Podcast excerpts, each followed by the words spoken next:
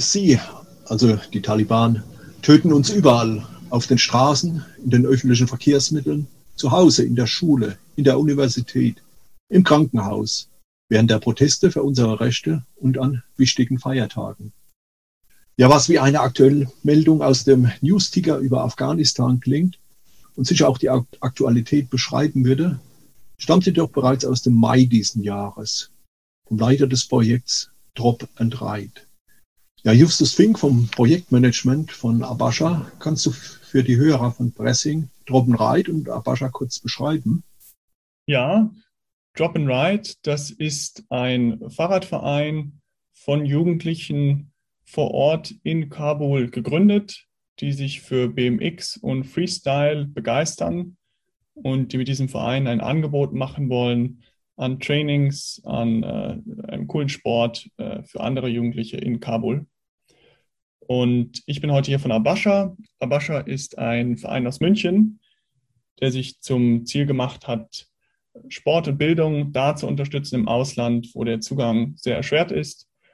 Wir haben mehrere Partnerprojekte, die wir mit Mentoring unterstützen. Und eines davon ist eben Drop and Ride.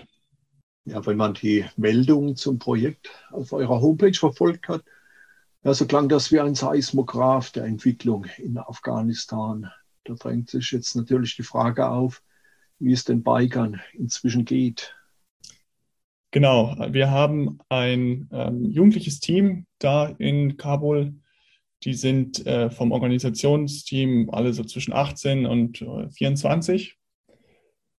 Und ja, die sind natürlich alle exponiert. Tatsächlich, wenn man sich den Verein Drop and Ride anschaut, dann äh, hatten wir schon äh, immer wieder Berichte, dass einzelne Teilnehmer in den letzten paar Monaten ähm, das Land verlassen haben, einfach weil die Eltern schon bereits äh, die Flucht angetreten sind, nach, äh, in die Nachbarländer meistens. Das Organisationsteam war jetzt bis zum Schluss vor Ort und ist jetzt natürlich durch die Machtübernahme der Taliban extrem gefährdet. Diese jungen äh, afghanischen Studenten sind es meistens. Und die haben wir jetzt ähm, in einer konzertierten Aktion betreut in diesen schwierigen Stunden und haben sie gecoacht, äh, haben sie vor allem auch beraten, sehr direkt, ähm, wie sie sich jetzt da ähm, vielleicht zum Flughafen durchmanövrieren. Gut, das ist eine, eine längere Geschichte, zu der wir, glaube ich, später nochmal äh, drauf kommen können. Aber der Zustand ist, dass das Organisationsteam jetzt äh, zum größten Teil evakuiert ist. Das heißt, wir haben zwei von den afghanischen Jugendlichen, die sind in Kanada, zwei, die sind in Deutschland und einer ist noch vor Ort in, in Kabul. Und dann gibt es natürlich noch die ganzen Teilnehmer des Programms, die größtenteils eben noch in, in Kabul sind. Äh, man hat ja teilweise schon die Bilder gesehen, äh, die Leute versuchen aus Afghanistan rauszukommen. Ja, konkret, wie hat es jetzt bei euren Teilnehmern ausgesehen? Das darf man sich so vorstellen, dass wir sind ein äh, studentischer Verein, das heißt, Abascha ist letztendlich jetzt auch in, irgendwie in den, in den Semesterferien davon ähm, benachrichtigt worden. Das heißt, wir haben eigentlich laufend Kontakt zu unseren Partnerprojekten, wirklich über WhatsApp, über Facebook, sehr direkt, wie man das halt auch zu Jugendlichen hier hätte in Deutschland. Da haben wir dann die Nachricht bekommen von dem äh, Leiter des Projekts da.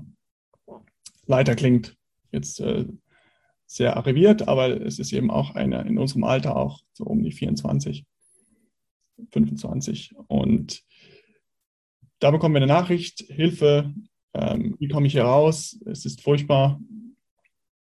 So in dem Ton, das sind nicht genau seine Worte, aber es ist äh, natürlich äh, große Verzweiflung, die aus dieser Nachricht spricht, sodass wir uns dann hier entscheiden, bei Abascha ähm, ein Krisenteam zusammenzusetzen. Das heißt, wir haben eigentlich seit dem Fall Kabuls, seit der Übernahme der Taliban vor Ort, haben wir eigentlich eine Betreuung, eine Schichtbetreuung der, der Jugendlichen vor Ort.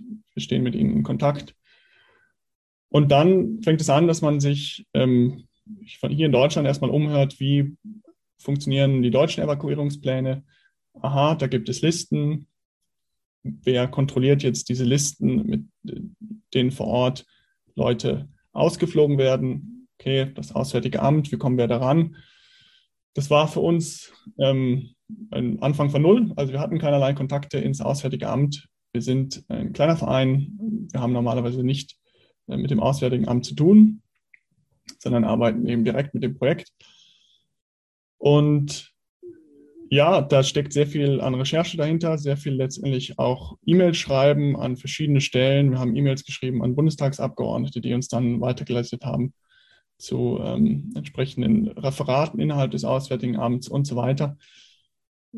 Letztendlich ist es dann gelungen, über den Kontakt auch zu anderen NGOs, die sich da sehr entscheidend äh, für uns auch eingesetzt haben, von dem Organisationsteam die äh, Namen auf äh, die deutsche Evakuierungsliste zu bekommen.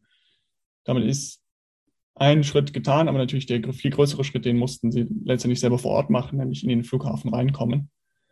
Das ist natürlich, ähm, ja, ich glaube, das kann sich keiner von uns wirklich vorstellen. Äh, über mehrere Tage dann auch immer wieder zum Flughafen aufbrechen von zu Hause, den richtigen Moment erwischen, an dem dann gerade eine Welle durch das Tor kann. Und sobald sie dann im Flughafen waren, ähm, waren die Chancen eigentlich deutlich höher. Aber der wirklich der schwierige Teil, glaube ich, von allem war das in den Flughafen gelangen und da konnten wir sie natürlich null unterstützen. Das heißt, den, äh, ja, den ganz großen Schritt, das ganz große Nadelöhr war sicherlich in den Flughafen gekommen.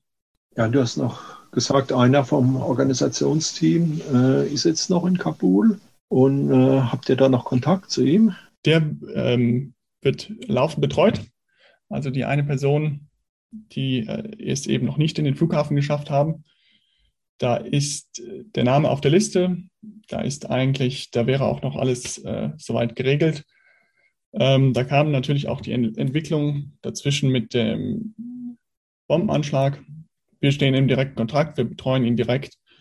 Wenn da irgendwie Bewegung in die Sache kommt, kriegen wir das mit, auch durch die, die anderen NGOs, da hilft man sich gegenseitig und äh, ja, wir tun alles, äh, damit er natürlich dann jetzt äh, mit den nächsten Möglichkeiten, die sich hoffentlich wieder ergeben werden, da auch noch den, die Ausreise antreten kann.